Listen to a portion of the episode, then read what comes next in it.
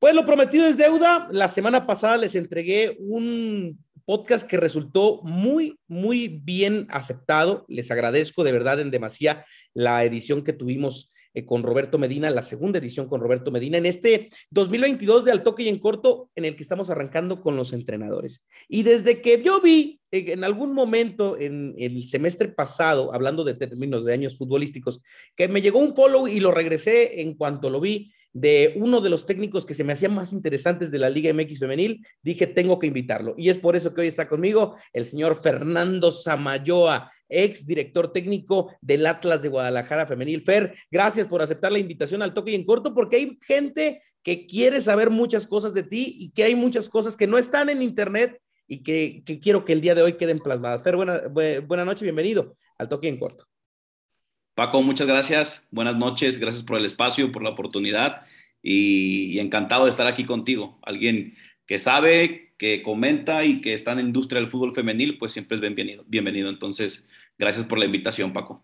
Se da tu llegada a Atlas después de, dos, eh, dos, procesos por ahí que, eh, que, que no, no fructificaron como quería la institución. Y desde que llegaste imprimiste un, un esquema de juego diferente, un, equipo de pocos nombres como tal, de, figuras futbolísticamente hablando, pero un equipo bien armado, un equipo que tenía un sistema de juego y que complicaba en cancha local y que, complicaba de visitante y que incluso hiciste eh, de tus condiciones de, de institución como tal una plaza complicada. Pisar el pistache Torres en ese momento para el Atlas, porque no, no jugaban en el Jalisco, ya más adelante me dirás el si fue una decisión en conjunto, si tú, lo, eh, tú, tomaste las decisiones o demás, pero el Pistache Torres vio eh, lo que pocas canchas han visto, vio perder a Tigres, vio eh, caer a, si no me equivoco, a Rayadas, vio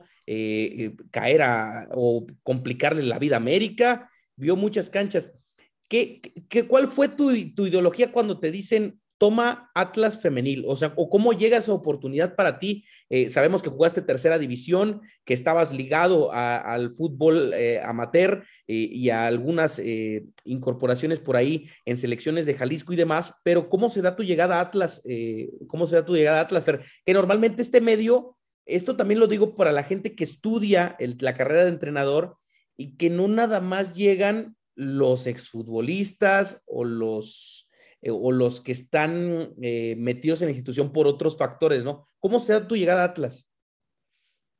Mira, Paco, eh, bien, bien lo comentas, ¿no? El, hecho de, haber llegado es porque también tengo un recorrido muy largo en, lo que era antes el, el profesional, la máxima, el máximo circuito para la femenil era aquellas ligas universitarias, ¿no? El Conde, Conadey, este, universidades nacionales, etcétera, ¿no? Entonces, yo trabajé durante muchos años para una universidad acá en Guadalajara, la VM, Guadalajara Sur, donde yo, yo era el, director técnico de la selección femenil, ¿no? Y estuvimos ahí pasando por, era, lo máximo en ese momento, ¿no? Donde nos topábamos contra el TEC de Monterrey, Monterrey, contra la UDLAB, contra bla, bla, bla, universidades eh, que, que, tenían las becas más grandes y a raíz de, ese, pues de, ese, de ese paso que tuve en, en VM, después dirigí tercera división profesional, eh, pasé por otros eh, colegios eh, de femenil y, el camino, la orientación, yo lo digo que es causalidad de la realidad porque lo debo aceptarlo, nunca, nunca me pasó por, por mi cabeza el solamente ser entrenador de femenil, ¿no? Y ahora lo digo con, con mucha honestidad y, sobre todo muy alegre que, que, a través de todo este tiempo creo que ha sido lo más importante que he vivido en, en, mi vida de, de, director técnico. Y lo digo porque no jugué, lo que jugué, jugué muy poco en la realidad, jugué en tercera división. Entonces, en ese paso siempre me ha gustado mucho prepararme, ¿no? Eh, obviamente estudié la ENDID y pasé por muchas capacitaciones, etcétera, y llegué a Atlas al departamento de inteligencia deportiva, de analista, analista de sub-20, sub-17 y apoyando en primera división. ¿Qué, es lo que antes se conocía como, como el tema de, las, de los visores, ¿no? O sea, ahora ya con el término de inteligencia deportiva, pero antes eran como que más visores, de ver, de cazadores de talento y demás, ¿no? Exacto. Eh, acá el departamento se dividía en dos, en esa inteligencia deportiva, donde eran los visores y, y yo lo que hacía era eh, ir a ver los rivales exactamente en cuál se iba a enfrentar Atlas, ¿no? Desde la sub-20 y primera división. Si tocaba contra Necaxa, pues dos semanas antes volaba a Aguascalientes a ver el rival y hacer en vivo algunos apuntes, regresar, entregar un reporte eh, al, técnico que estuviera, ¿no? Eh, antes de eso, curiosamente, Paco, yo iba, a estudiar a España, ya había decidido junto con mi esposa volar, ya tomar una, una decisión de seguir preparándome, estudiando para lo que viniera, ¿no? Obviamente con la ilusión de estar en un club y me llega la oportunidad de acá y dije, pues bueno, va a ser un curso para mí, el, estar de analista, no era lo mío, yo sabía que no era lo mío porque era estar en una oficina, estar en una computadora, estar diferente, ¿no? Y, sí, dije, poco tiempo porque me volvía loco en una oficina y cuando pasa la oportunidad, yo sabía que llegando ahí yo quería dar el brinco a, a, a fuerzas básicas y por supuesto que mi, mi, mis ojos, mi cabeza, mi ser estaba en, en, la femenil, ¿no? Por, por ese paso que yo tenía, ¿no? Y yo dobleteaba, Paco. O sea, yo, yo estaba de analista en mis horas de comida, me salía, me iba a la universidad, este, que afortunadamente estaba a 15 minutos eh, la madriguera de la universidad, eh, y me iba volando, fum, me iba para allá y, y, luego regresaba otra vez y en las dos chambas, ¿no? Estábamos así a full y me llega la oportunidad, no lo dudé, duré casi como cuatro o cinco meses, Paco, y paso directamente a, Primera División de Femenil, eh, donde yo ya tenía armado un proyecto, ¿no? Yo ya había visualizado las carencias, había, porque precisamente también analizaba el equipo, ¿no? Claro. Este, y, y llego con un scouting de aproximadamente 80, 90 jugadoras que nadie las conocía, ¿no? Aquí en Guadalajara, que lo único que necesitaban era una oportunidad, ¿no? Es a Gio, eh, Adriana eh, Boyi, eh, Fernanda Limón, bla, bla. Se puedo sacar, fue una lista larguísima y de muchas que se quedaron atrás. Digo, acabas de salir de la institución y prácticamente tú te encargaste de pedir los fichajes que llegaron y que hicieron a este Atlas, uno de los equipos contendientes eh, y uno de los orquestadores de buen fútbol, eh, porque a ti te tocó eh, traer a Nagabi Paz cuando estaba relegada en, Tigres, te, te, tocó traer a Yuli Dávila cuando también era parte de ese plantel, a la misma Vanessa González, Um, Allison. la contratación de Allison. Tú fuiste pilar de, de, esa, negociación. Platícale a la gente, porque hay mucha duda. ¿Cómo, cómo se dio, cómo se da el acercamiento con Allison? Porque Allison la cuidaban y la querían, la querían, yo lo sé, querían que se quedara en Tigres por mucho tiempo, pero algo le dijo Fer Samayoa de Guadalajara que, que la, hizo y ir a crecer individualmente de una manera impresionante en Atlas. Fíjate que, y te faltó una muy importante, Fabio Olivarra. Fabi, Fabi, Fabi. Fabi, Fabi junto con Ana Gaby, junto con eh, las demás que estábamos ahí, ¿no? Eh, había un común denominador en cada una de las que traíamos, estando dentro de, la liga, eh, hacer el scouting con otras jugadoras y también con las que no estaban en la liga, ¿no? Y, era primero el hambre de triunfo, o sea, que, que tuviera el hambre de querer venir aquí. Y la otra, Paco, de todas las que nombraste, el común denominador fue la sede de revancha, ¿no? Eh, Julie no existía en Tigres. No, no, no. no, existía en Tigres. Todas, todas estaban borradas, todas, todas. Fabi empezaba a borrarse, ¿no? Alison, ¿qué me dices? Alison, yo siempre lo digo, y, ella lo dice también, ¿no? O sea, Alison era una promesa, y en Atlas se hizo una realidad, ¿no? En Atlas fue una realidad. Eh, ¿Qué le dije a Alison? Lo que le dije a todas, ¿no? Eh, intentar convencerla en base del conocimiento y decirles que, que creyeran en que íbamos a, construir. O sea, yo, recuerdo muy bien las charlas que les dije a todas fue construir. O sea, aquí no vienes a ser eh, arquitecto, yo se le decía, aquí no ser arquitecta, aquí todos vamos a ser albañiles, todos vamos a, construir desde abajo, vamos a poner ladrillos, ladrillos, ladrillos, ladrillos, y vamos a ser un imperio aquí. ¿Por qué? Porque yo confío y yo sé quién es yo. Yo sé quién es eh, Stephanie Anaya, yo sé quién es Gaby, yo sé quién es esta, pa, pa, pa, pa, pa. Entonces, en base, por ejemplo, Boyi, Boyi, yo la conocía, era mi rival en el TEC de Monterrey aquí en Guadalajara, me metía goles y yo sabía que lo único que necesitaba era una oportunidad. Entonces, prácticamente las enganché con eso, ¿no? Con que ellas querían una oportunidad y yo les decía, aquí vas a venir, yo no sé qué técnico haga eso, ¿no? Pero aquí vas a venir a competir. No te puedo prometer ser titular, pero tu rol, tu rol aquí en el equipo seguramente va a ser más protagonista donde estás allá, ¿no? y, y el otro común denominador, que para mí fueron tres, el último era que es muy buenas personas. O sea, Ana Gaby es una excelente persona, Fabi es una excelente persona, Alison es una excelente persona, y así con todas, con Julie, con Vane, con todas esas de Tigres, que por ahí hasta, la verdad es de que íbamos a por más, Paco. O sea, cuando vieron la dinámica en que volteaban y, veían que su nivel se explotaba, su nivel se incrementaba en Atlas, eh, muchas de ellas, lo digo con toda honestidad, varias gente, varias, varias chavas, varias jugadoras empezaron como a incomodarse y decir, yo también quisiera estar allá. Lo que pasó, pues fue esto, ¿no? Porque, ah, es que claro, claro, el tema económico es un factor que, que sabemos que ha estado eh, prevaleciendo en la liga tristemente y, que es normal, también hay, que decirlo, no, tampoco es para hacer dramas, porque también es una liga en crecimiento y que, que sabemos que, que, por ahí va la cosa. Logras formar este plantel, un plantel muy competitivo, un plantel que, esas, esas características que das, eh, las, las veíamos en la cancha, las veíamos en el terreno de juego.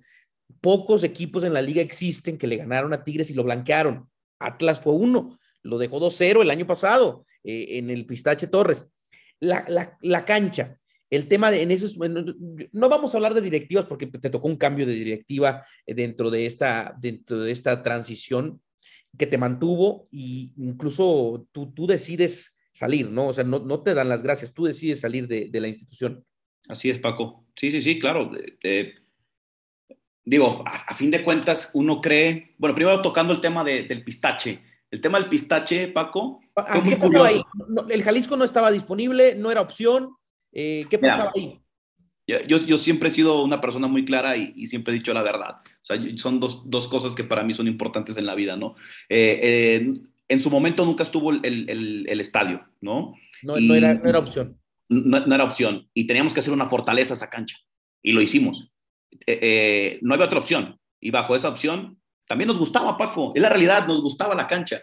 Nos gustaba porque porque es como un mini estadio, es una cancha eh, que no es tan fácil, porque es una cancha pesadita, en la realidad, pero estaba cerca en, una zona, eh, una, una, zona donde en la mañana hacía un frío importante, porque es, es, es, ahí Colomos un bosque, Paco, y en la tarde ya al medio tiempo hacía un calor muy fuerte. ¿No? Y bajo esa circunstancia nosotros teníamos que sacar provecho, es la realidad. El modelo de juego que se hizo también es porque teníamos que sacar ciertas ventajas de también de otro lado, ¿no? Yo me acuerdo en su momento que llegamos a ir a jugar a Veracruz y Veracruz, la, humedad, eh, la humedad era, y jugamos a las, creo que fue como 2, 3 de la tarde, Paco, vas a jugar a Monterrey y el frío está, pero eh, cañón, y más frío cuando ves a la, a la afición tan metida y que está tan hermoso ahí como toda cancha, ¿no? Pero sí fue un tema que después...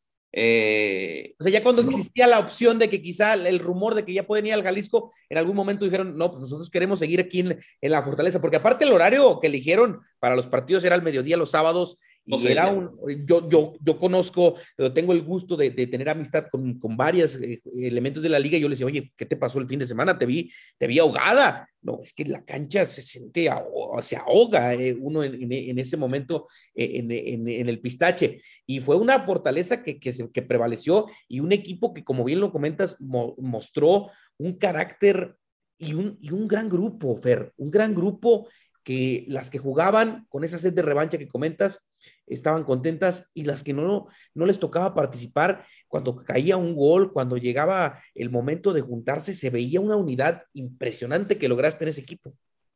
Fíjate que esa, eh, bueno, eh, sí debo de aceptarlo y decirlo como tal.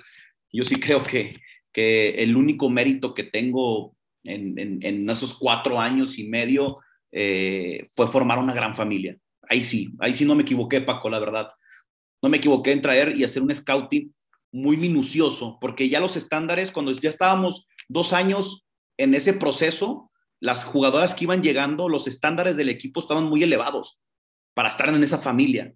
O sea, eh, eh, yo te voy a decir la verdad, para mí uno de mis, de, mis lemas y de, el, gran valor en, que soy como entrenador, pero primero como ser humano, es primero ver a la, a la jugadora como persona primero como persona y después como jugadora, ¿no? Y bajo esos estándares, bajo esos estándares, eh, el conocimiento, ¿no? El conocimiento no solamente de propio del juego, de lo que todos los entrenadores medianamente sabemos casi lo mismo, yo siempre lo he dicho, pero el otro conocimiento, conocerlas a ellas, ¿no? Y, y creo que hicimos una gran cultura de equipo, es la realidad, hicimos una gran familia eh, y, no digo hicimos, sigue siendo una gran familia.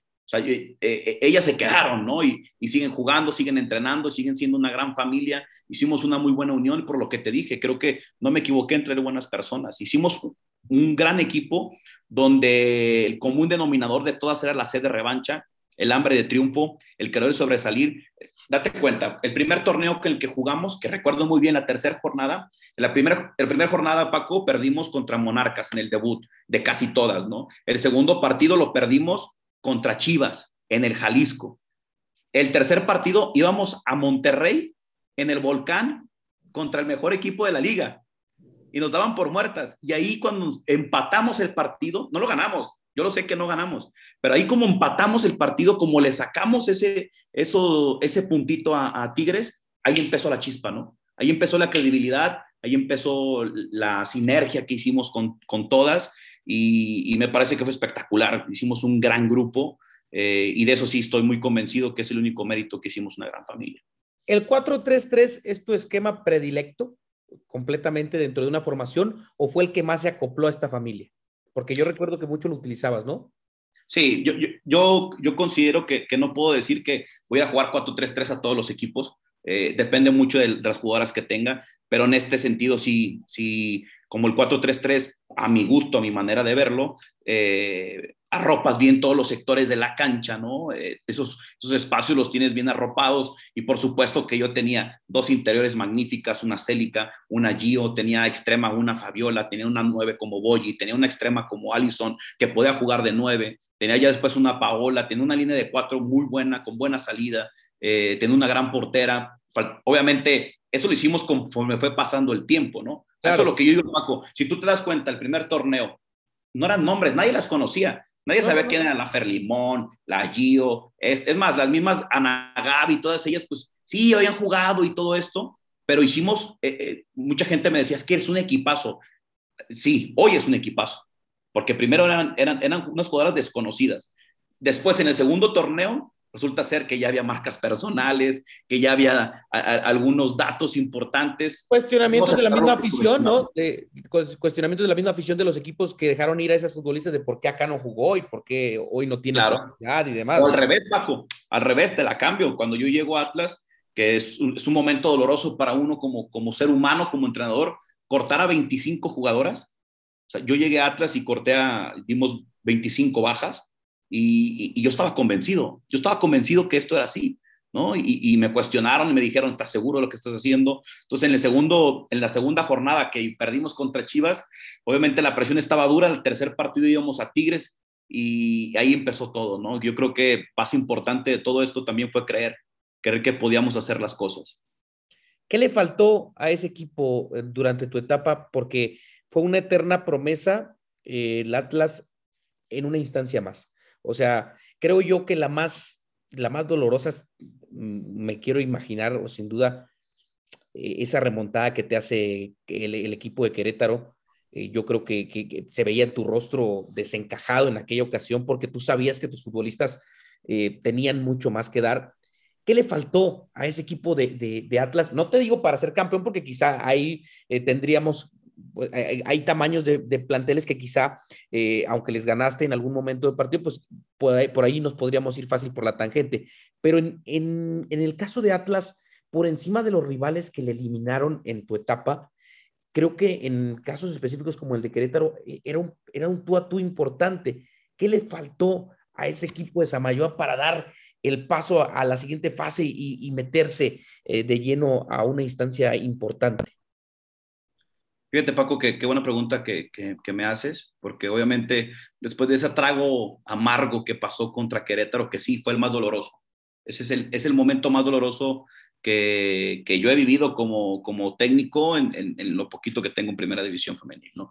Pero, ¿qué pasó en ese partido? En ese partido en específico, me parece que hubo mucha relajación y factores que fueron importantes en momentos importantes donde mentalmente nos caímos, ¿no? Me parece que que cuando Querétaro nos mete el gol, eh, errores de todos, incluyéndome, del banco, obviamente, eh, de jugadoras y del árbitro también. Eh, yo recuerdo muy bien que en ese partido, el, precisamente con el gol que nos, que nos empiezan a remontar, fue un penal que no, marcaron un penal que fue fuera del área, lo marcan adentro, marcan penal y de ahí se nos viene todo, ¿no? Una falta de conocimiento en ese gol de visitante que si mete uno, mete dos, cuánto le faltan y, honestamente a través de, ese, de esa vivencia yo dije, nunca me vuelve a pasar eso, ¿no? Tenemos que tener los resultados y decirles y que ellas sepan ese plan estratégico de decirles, si vamos ganando 1-0 puede pasar esto, si ganas 2-0 puede pasar esto, 3-2 esto, 4-2 esto. O sea, ese factor, ese factor también fue importante. No, no tenían,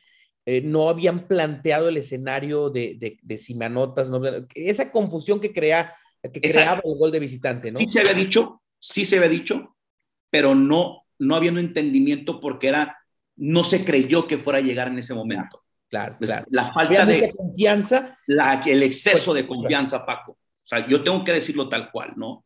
Y después de ese error, un error, que se tiene, nos dolió muchísimo y dijimos, vamos a regresar y más fuertes.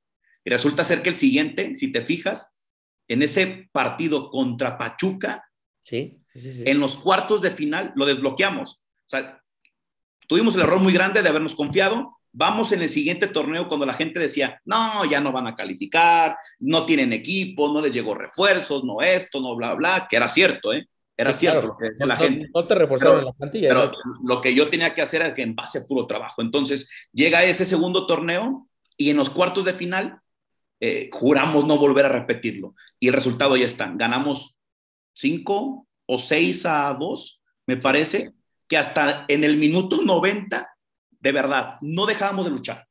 Porque, y, cuando fue el tiempo de hidratación, lo recuerdo muy bien, me acerco con las jugadoras y les digo, no se olviden, vamos ganando.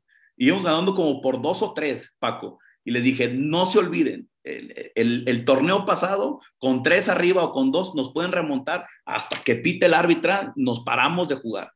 Y dicho y hecho, quedamos 6 a 1, 5 a 1, desbloqueamos esos cuartos de final. Pero pasó tiempo, ¿no? Es que esto no es, los procesos no suceden rápido. Los procesos... y, hubo lesiones importantes. Era un plantel, corto, era un plantel corto, te, te, viene la lesión de Fabi Barra, que, que, es el primer gran golpe que te dan a, a, tu plantilla, después lo de Boyi y Turbide también de las mismas características, y, y, creo que fueron golpes que también a una plantilla corta eh, le terminan por, por, afectar, porque si bien tienes una competencia interna importante y un, y un, buen ambiente, pero a final de cuentas la calidad de las futbolistas que tenías la calidad es importante. A eso iba. En, y el último, o sea, en un año jugamos dos semifinales peleando Paco, digo que está mal por decirlo, ¿no? Está por demás decirlo, perdón, pero eh, estuvimos en primeros lugares del 1 al 3 contra plantillas que tienen muchísima lana, ¿no? Sí. Eh, contra plantillas que son, ya fueron campeonas en la liga y que son grandes, la, la realidad, son grandes porque así lo dice la, la, pequeña historia que tiene la liga femenil. Estuvimos peleando de tú a tú con ellas y en un año llegamos a dos semifinales, o sea, seis veces calificando consecutivamente para mí fue magnífico. ¿Qué faltó? Ahorita que me preguntaste, ¿qué faltó? Pues bueno, yo sí creo que lo que faltó en esos momentos de tú a tú como contrarrayadas, obviamente faltaron refuerzos. Obviamente faltó ese tema importante, los refuerzos. Y si no iba a haber refuerzos, exactamente, esas, lo que se le dice, esos movimientos tácticos en el banco que tienes como para poder hacer ciertos cambios, ¿no? Yo, te, yo tenía en, en el banquillo, por supuesto, grandes jugadoras pero que, que, que, todavía les falta por madurar, que yo no dudo que ellas en cuatro años van a ser unas grandes referentes del fútbol femenil, así te lo pongo, pero en este momento jugar contra Rayadas, que tenía a lo mejor cuatro o cinco jugadoras seleccionadas, juegas contra Tigres, que casi toda la plantilla ha jugado, no sé, ¿qué te gusta? De 25 partidos para arriba internacionales tienen cada una, ¿no? Tienen finales, etcétera, o sea, ya, ya tienen un bagaje muy grande, un aprendizaje mayor al que yo tenía. Y si no iba a llegar eso, por supuesto que iba a faltar que lo que, le, lo que la gente no le gusta es tiempo y proceso. A mí me tocó desbloquear los cuartos de final, porque pasábamos, creo que fueron cuatro veces consecutivas llegar a cuartos, cuartos de final y después en el quinto logramos desbloquearlo. Es proceso y tiempo. Los, los grandes cambios no suceden rápido. Entonces, y en el último estuviste a nada de, a nada de, de, de hacer historia. De, la verdad es que. Paco, si nos hubiéramos quedado con la regla pasada, hubiéramos pasado, ¿no? Sí. Pero se cambió la regla y se quedó por la posición en la tabla. Los hubiera no existen. Bueno, yo, yo creo que no existen, ¿no? Pero eh, con esa satisfacción, Paco, o sea, yo sí lo digo que para mí fue exitoso el proyecto de, de Atlas Femenil. No, claro. Fue exitoso por, por los recursos, por el bagaje, por, por la comparación, tenemos que comparar, ¿no? Eh, lo, que, lo que es el fútbol femenil hoy en México, hay equipos, dos tipos de equipos, los equipos grandes que tienen el billete, que tienen la lana para poder apostarle, que está súper bien hacer eso, pero también yo lo distingo, y eso lo veo desde la universidad, ¿eh? y esos equipos que no tienen el dinero ni el poder económico, pero que con puro trabajo tienes que llegar a competir y a poder eh, machetear, sacar puntos y estar en los primeros lugares. Y lo hicimos, y lo hicimos muy bien. ¿Por qué, por qué, te, por qué te fuiste? Yo creía, mira, yo, yo tomo la decisión, Paco, de, de hacerme un lado del equipo. Eh, fue mi decisión, pero también tengo que decir lo que fue por otras decisiones que me tomaron a, a hacer eso, ¿no? ¿Por qué? Porque te, orillaste, te orillaron a, eh, digo, no, no, que te, no que te corrieran, sino eh, ciertas cosas ya no te gustaban y que te, te orillaron a tomar esa decisión. Paco, como en la vida, o sea, tú tienes un, tú tienes un, jefe donde tiene otros tipos de ideas en su forma de trabajar y a lo mejor no, no, no entablas con él y es muy normal. O sea, es muy normal. Yo con mi esposa platico y hay cosas que no estoy en común con ella y, y no entras en, en, en, común, ¿no? Yo creía, sí lo tengo que decir, yo creía que el momento del equipo en esos cuatro años y medio tenía que pasar ciertas condiciones y ciertas cosas que ya eran urgentes y necesarias, ¿no? Que el equipo tenía un nivel elevado y que también de manera personal yo tenía que poner en una balanza las cosas. O sea, eh, por el bien mío, por el bien de las jugadoras, por el bien del equipo y la institución, por el bien de todo el staff, eh, me parece que era la mejor decisión que yo tenía que tomar hacerme un lado. Ellos tenían sus decisiones, eh, por supuesto que no, no empalmaron, no hicimos match en esas decisiones y yo tomé la decisión de hacerme un costado por eso, ¿no? Entonces, eh, por supuesto que al principio es triste por la, obviamente como cualquier trabajo haces una relación humana increíble, llegamos a hacer grandes cosas, hicimos un gran proceso, pero, pero creo que era momento de volar y también eh, poner en la balanza la familia, ¿no? La familia que la descuidas, la abandonas. Tengo dos hijos, Paco, tengo una niña, tengo un niño, tengo mi esposa, que tenía que también pensar en ellas y, creo que fue el momento, es el momento más, más difícil de tomar esa decisión, pero uno como técnico tiene que hacer ese tipo de cosas valientes, ¿no? Y, en base a, a, tu integridad como entrenador, a valorar tu trabajo y a pensar en lo que sigue. Un hombre, un hombre intenso, un hombre que, que obviamente hizo una pequeña investigación eh, antes de, de, de, de platicar contigo un hombre del que no hay malos comentarios, del que sus, jugadoras, no te digo que no estén bien ahora, pero que extrañan, eh, porque, porque formaste una familia de, una forma importante también. La puerta del fútbol hoy no está cerrada, ¿no? O sea, a final de cuentas tú te hiciste un costado, pero ¿te ves regresando a la Liga MX femenil? No, por supuesto, Paco, por supuesto. Eh, en este momento creo que es el momento más difícil como entrenador cuando estás fuera cuando ves de todo de fuera, ¿no? Y, observas los partidos y, y te, tengo que confesar, Paco, que soy una persona tan intensa como lo dices, tan dedicada y apasionada que, que en este momento no para aquí, ¿no? Estoy, al contrario, esas áreas de oportunidad que, que yo tengo, estoy estudiando, estoy haciendo un máster, estoy leyendo, preparándome, robando ideas. Eh, creo que ahora con, con, la facilidad que tiene el Internet hay muchas capacitaciones, máster, cursos, etcétera, que estoy haciendo que no hice eh, y, y, esperando con mucha fe con mucha fe de que llegue la oportunidad. Eh, estoy muy seguro de eso, pero por supuesto que quiero regresar a la liga.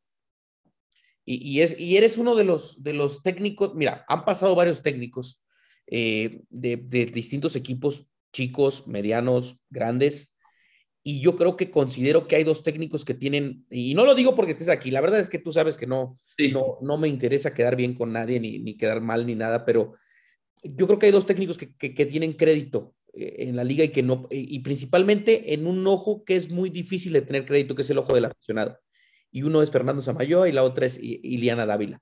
Creo que son dos técnicos que, que quedaron por distintas razones fuera de procesos, que hoy tienen un nombre y tienen un trabajo que los respalde. Y el tuyo eh, es un gran mérito lo que hiciste con Atlas y ojalá y pronto, y yo creo que estoy seguro que pronto me tocará dar, eh, por ahí me llegará algún tweet diciéndome, esa mayor al que va para el banquillo de tal equipo y lo estaremos filtrando. Pero de verdad es que hiciste gran, gran, un gran trabajo.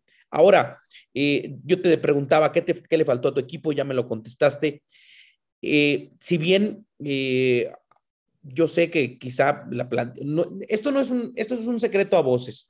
No, no reforzaron la plantilla, eh, la plantilla ha estado jugando en base a tu, en base a lo mismo, se quedó a trabajar uno de tus auxiliares como, como entrenador y eh, ahora que, eh, la posibilidad está de que estás en la espera o en la banca viendo el panorama y que donde te puedan dar otra oportunidad la vas a tomar, ¿qué factores son los principales que, que tomarías a considerar para que Fernando Samayo acepte un proyecto? O sea, eh, porque cualquier equipo te puede venir a decir, oye, ya entrenaste, vente para acá.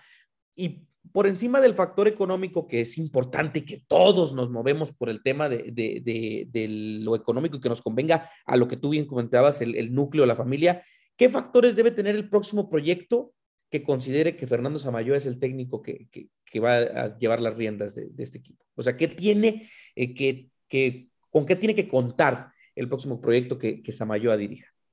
Yo creo que, Paco, las, una de las cosas más importantes que, que, yo vería en, en una institución es, es, no solamente el apoyo, sino la credibilidad a tu cuerpo técnico en creer y tener fe en que va a levantar eso, ¿no? Ese proyecto, o que va a continuar un, proyecto exitoso, ¿no? Eh, que crean rotundamente en, la metodología que tengo, en, el modelo de juego, hacer un match completamente con la institución. Eh, sé que uno como técnico tiene que eh, saber nivelar en, qué tanto poner lo técnico, lo táctico, pero creo que lo más importante es esa relación, ¿no? El, que crean, el que apoyen el, el fútbol femenil y no, que apuesten. No te hablo de, no, no, podemos comparar los equipos regios que la verdad es que comen aparte, junto con América ahora que hizo un gran equipo, etcétera, pero hay equipos que, que con el recurso que tú tienes, pues, pero si es bien implementado, si ese recurso va completamente al femenil, poner todos los ojos, todo el interés, toda la voluntad de querer construir un equipo femenil que llegue a los primeros lugares o que siga siendo protagonista, etcétera. Creo que eso es lo más importante para mí. Para mí es, es, estar donde, donde, donde te quieren, Paco. O sea, como todo en la vida, ¿no? El, ser humano necesita sentirse que es bueno para algo. Y, yo sí creo que, que, que, no sé si soy bueno para el fútbol, pero soy bueno en formar personas. Y, claro. y, que tengan ese, ese, ese consentimiento de quiénes somos nosotros, por supuesto que es importante, ¿no? Porque no soy solo, Paco. La verdad es de que todo el mérito que se atribuye a mí, eh, no, no, no puedo ir solo, yo también con, eh, luchando batalla tras batalla. Tengo un cuerpo técnico, tengo una familia, hay gente importante que está a un, costado conmigo en estas batallas, ¿no? Entonces, yo creo que lo más importante es eso, Paco, estar donde te quieren, estar en un proyecto que realmente te sientas útil, contento, feliz. La ilusión, creo que como cualquier proyecto que tú llegas, eh, la ilusión es importantísimo y, estoy muy, muy convencido que, que, si llega esa oportunidad, eh, la vamos a gozar, eh, la, voy a gozar y, con las mismas miras de estar en una, una, final de la liga, que es lo que tanto deseo y por supuesto ganarla, ¿no? Claro. Ahora, Fer, es poco el tiempo. Tienes este semestre apenas que, que, saliste de, de, de, la institución, si no me equivoco, ¿no? es, es poco el tiempo. ¿Ya se ha acercado alguien? O sea, digo, a lo mejor no lo has concretado, pero ya, ya han habido acercamientos. Sí, ha habido, Paco, es la realidad. Eh, no, me digas los, no me digas los equipos, no pasa nada.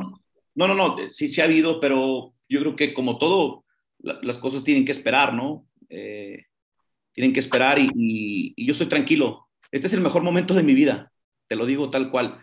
Al principio uno te asusta, ¿no? Cuando, como soy una persona que me encanta planificar todo y tener todo en orden y, soy, amo la planificación y, y, que en este momento que me llega el, trancazo de decir, pues ya no, no estás en la cancha, no hay, no hay este momento diario con jugadoras, el balón, etcétera, pues te asusta un poco al principio. Pero cuando me levanto aquí en mi casa, tu casa, veo a mis hijos a un costado, disfrutarlos con mi esposa, viajar, eh, el hacer cosas que como llevar a mi hija a la escuela, eh, creo que era un momento importante en mi vida este, ¿no? Entonces, eh, no, estoy, no estoy desesperado, pero sí tengo mucha fe, mucha fe en que, en que va a llegar a, tocar la puerta la persona o el club indicado, ¿no?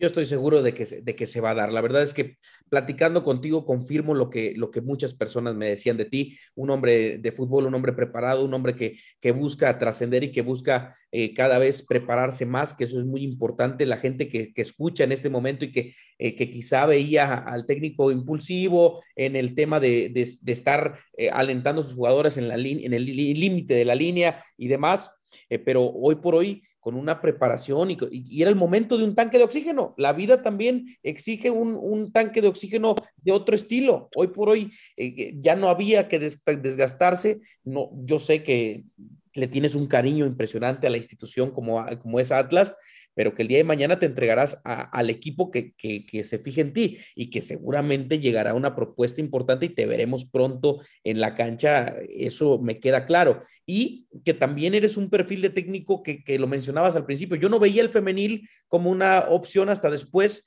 y, eso es importante porque yo también creo que hay varios entrenadores en México, entre ellos tú, que, que el día de mañana el femenil puede ser la plataforma para otros proyectos importantes también. Eh, en, en, realidad eh, está creciendo tanto el nivel del fútbol femenil eh, que, que, ya se puede pensar en que no nada más es, es estigmaticen el tema del femenil, es un entrenador y punto.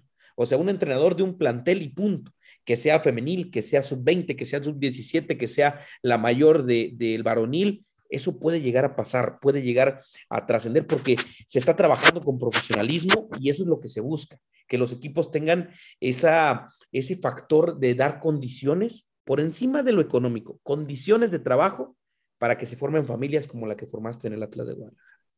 No, me parece que eso es lo más importante, ¿no? Que, que, que yo te voy a decir la verdad.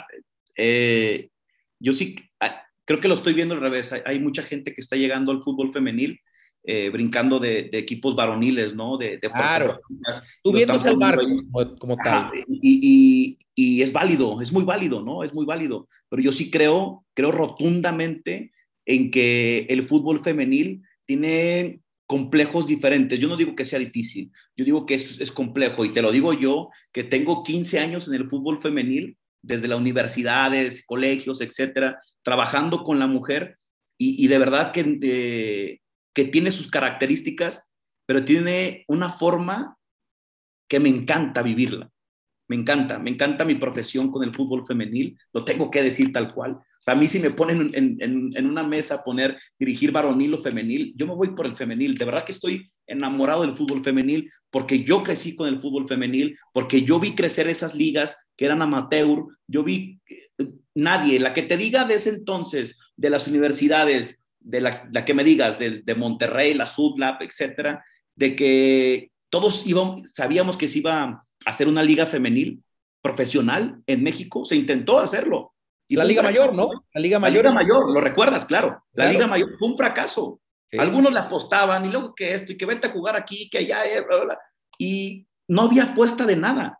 Llegó esto y todos nos quedamos como, ¿es en serio? ¿Es en serio? O sea, Fabio Ibarra lo dice, Fabio ya estaba firmada, no sé, no me acuerdo si en Colombia o en Chile iba a jugar, y cuando vio que estaba la liga dijo, no, pues me voy a quedar aquí en México, ¿no? Sí, no, no, no, Fabi, eh, los que seguimos el fútbol femenil de hace años, Caro Jaramillo jugaba en San Diego, en, en sí. perdón, en, sí, en, en, el fútbol eh, rápido varonil, eh, Fabi Barra ya iba para buscar el, el tema de, de Sudamérica eh, en, en, un fútbol semiprofesional.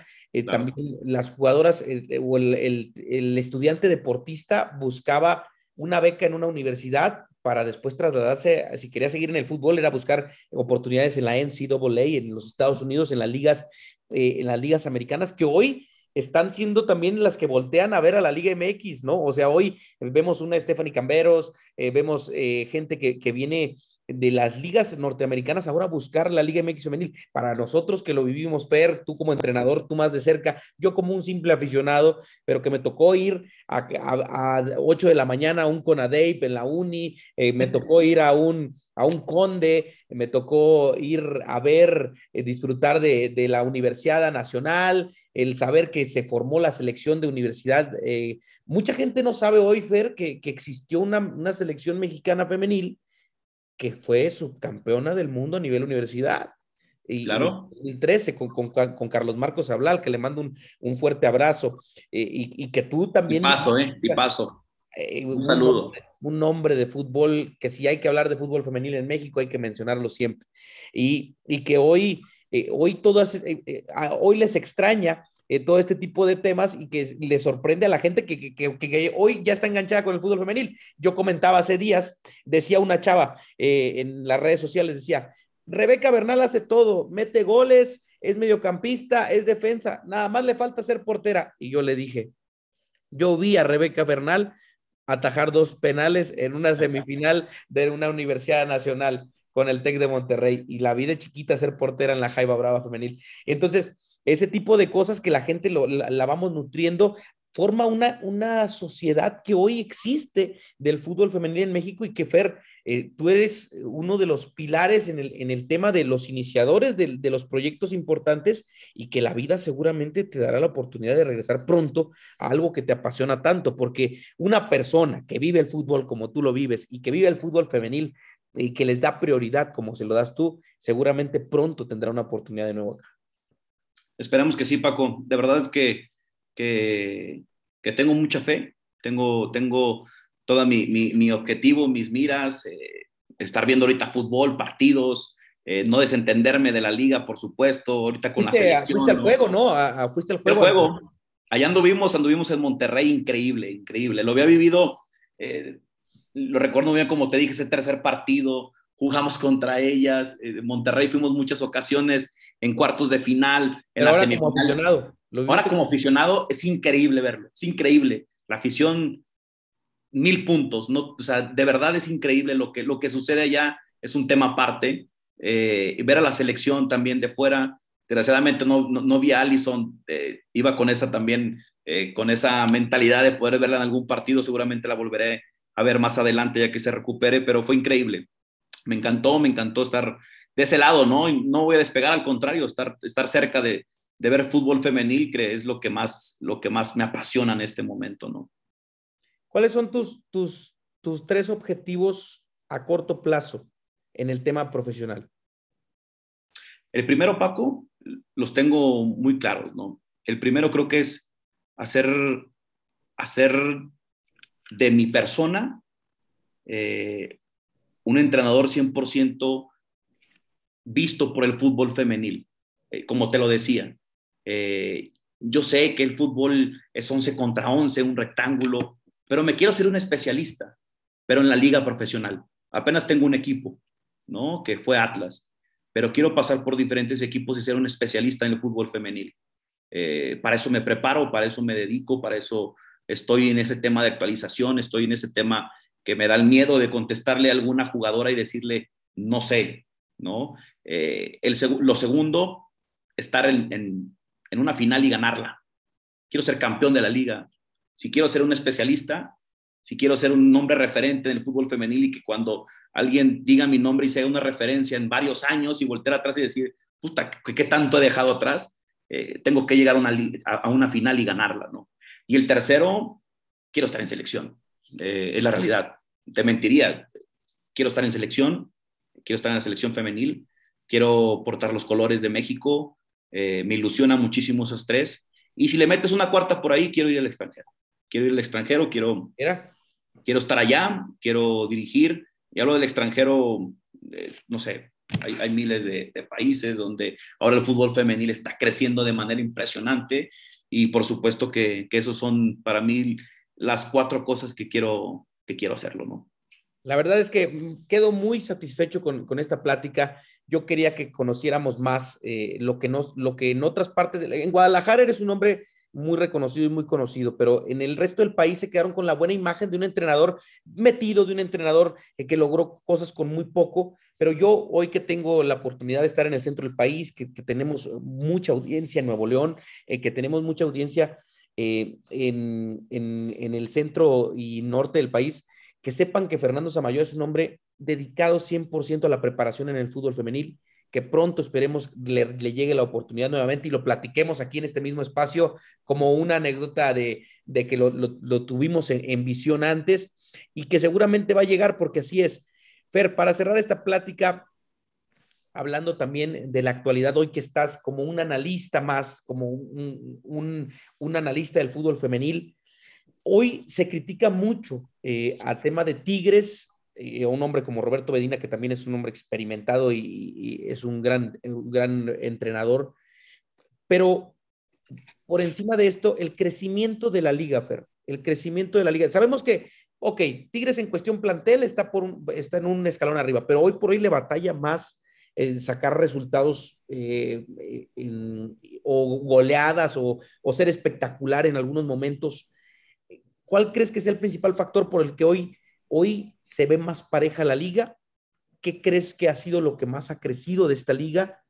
¿Y qué crees que le falta a esta liga para seguir marcando una pauta como lo ha hecho en este corto tiempo de existir? ¿Qué ha pasado, Paco? Que yo te pongo el ejemplo, eh, el, Atlas del, torneo pasado contra Rayadas, semifinal. Un empate, ¿no? Un empate en goles. Eh, donde te das cuenta que, que la calidad que ellas tienen, ¿no? La calidad que ellas tienen, los equipos han trabajado muy duro. Los, la, la liga va creciendo, va creciendo. Y seguramente esos equipos que están luchando con mucha ilusión, a veces dábamos pasos eh, o, íbamos a tres escalones arriba y a veces nos regresábamos uno, ¿no? Y a veces íbamos cuatro arriba y nos regresábamos cinco, pero siempre en esa sinergia y esa ilusión de siempre estar ahí. Esa hambre creo que es súper importante, ¿no? Y esos equipos que están, que uno les dice que son de los de abajo, hacen que esos equipos grandes siempre estén pensando en trabajar y trabajar y trabajar y trabajar.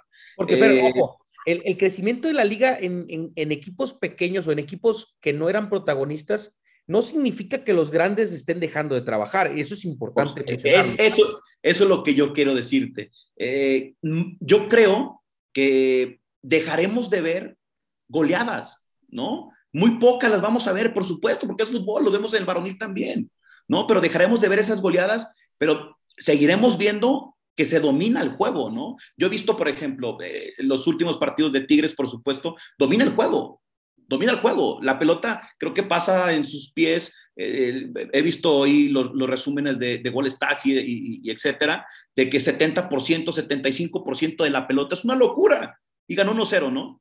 Por supuesto que es un equipo, y yo he escuchado hasta Roberto que lo dice, que por cierto, hago un paréntesis, es un gran técnico, es una muy buena persona, conmigo siempre fue una muy buena persona, y, y él, él, lo dice, ¿no? O sea, seguimos teniendo la exigencia de porque somos un equipo grande y ese equipo tiene que ganar, gustar y golear, ¿no? Por supuesto. Pero esos equipos, ¿qué se ha hecho bien? Me parece que en el tema individual, el tema físico se ha incrementado de manera brutal, Paco, de manera brutal. ¿Por qué? Porque la voluntad de una jugadora, de una mujer, es mayor que la de un hombre. Se tiene que decir, tal y como es. Lo he vivido y sé lo que es dirigir el varonil y dirigir el femenil. La mujer se dedica, la mujer se prepara y su, eh, ¿cómo se dice? Su, entrenamiento invisible es fenomenal, ¿no? y el tema físico. El tema técnico se ha incrementado. Entonces, por ende, si el tema físico y el tema técnico se ha incrementado, esos micropartidos, el uno contra uno, no es tan fácil superarlas. Tú date cuenta, Paco, date cuenta contra el equipo grande J, contra el equipo Z, eh, esos micropartidos uno contra uno, ya no son tan fáciles de superar. Ya no veíamos como al principio que veías a fulanita de tal extrema por izquierda, que es una locura. ¿eh?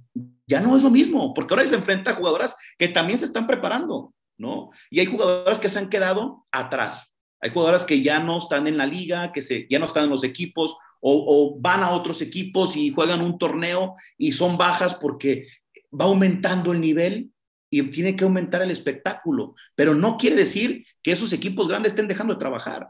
Más bien, los equipos de abajo, pues están luchando, luchando, luchando se está ganando los partidos, ¿no? Y, los pronósticos a lo mejor es muy difícil que se salgan los pronósticos de ahí de, la caja, los, de las apuestas y todo eso, pero siguen siendo los que dominan el juego, ¿no? Eh, decía un entrenador por ahí, eh, ganar es ganar. 1-0, 2-0, por supuesto que todos quieren ganar, cualquier técnico quiere ganar goleando, gustando, ¿no? Por supuesto, pero, pero yo creo que la liga está creciendo demasiado, demasiado está creciendo la liga. Todos los equipos están haciendo todo su esfuerzo porque mejore, es la realidad. Entonces ya, ya, ya es difícil, ya es difícil. El tema táctico, ahí sí es diferente. Ahí sí no me meto, porque en el tema táctico yo, yo creo que sí, eh, se carece en, ciertos momentos del tema táctico, ¿no? En general, en el fútbol femenil en general, ¿no?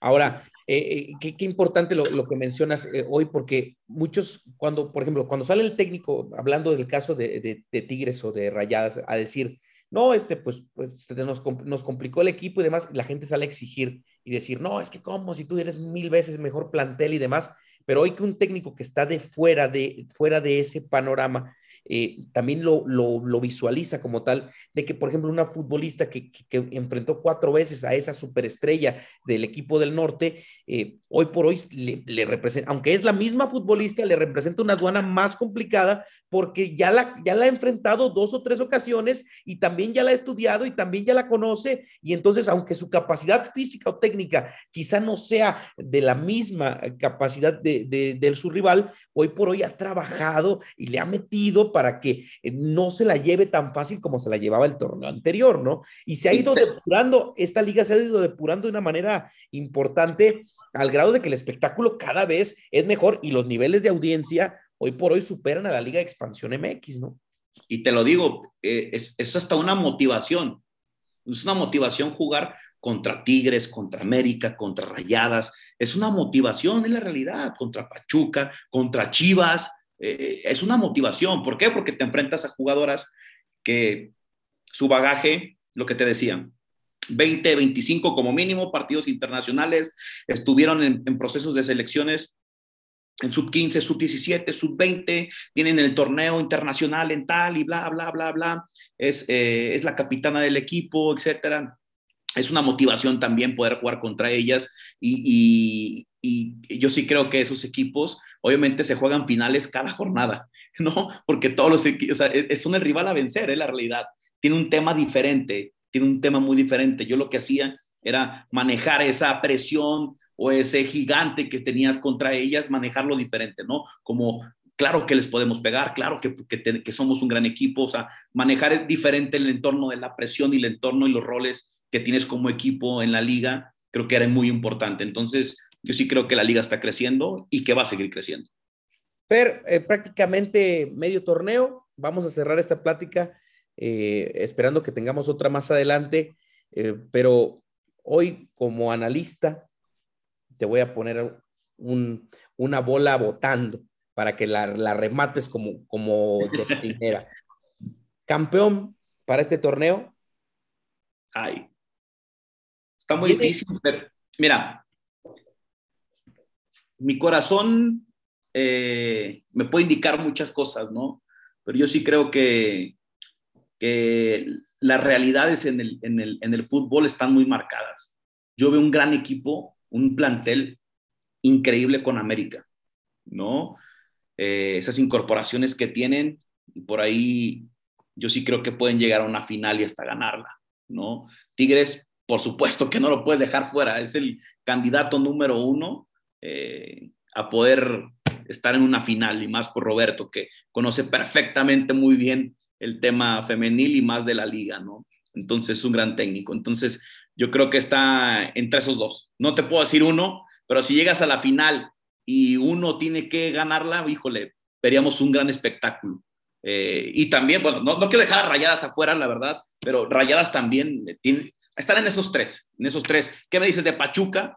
Pachuca tiene, ya está haciendo un gran, grandes juegos, está llegando con buena sinergia a las finales. Eh, Chivas también es un gran equipo. Digo, este torneo en específico está muy difícil. Viéndolo de afuera, de la realidad, de afuera ya de, estar en, la liga, es un torneo muy complicado, Paco. Muy complicado, se ha aumentado y los planteles se, han, se enriquecen cada día más ¿no? en esos refuerzos.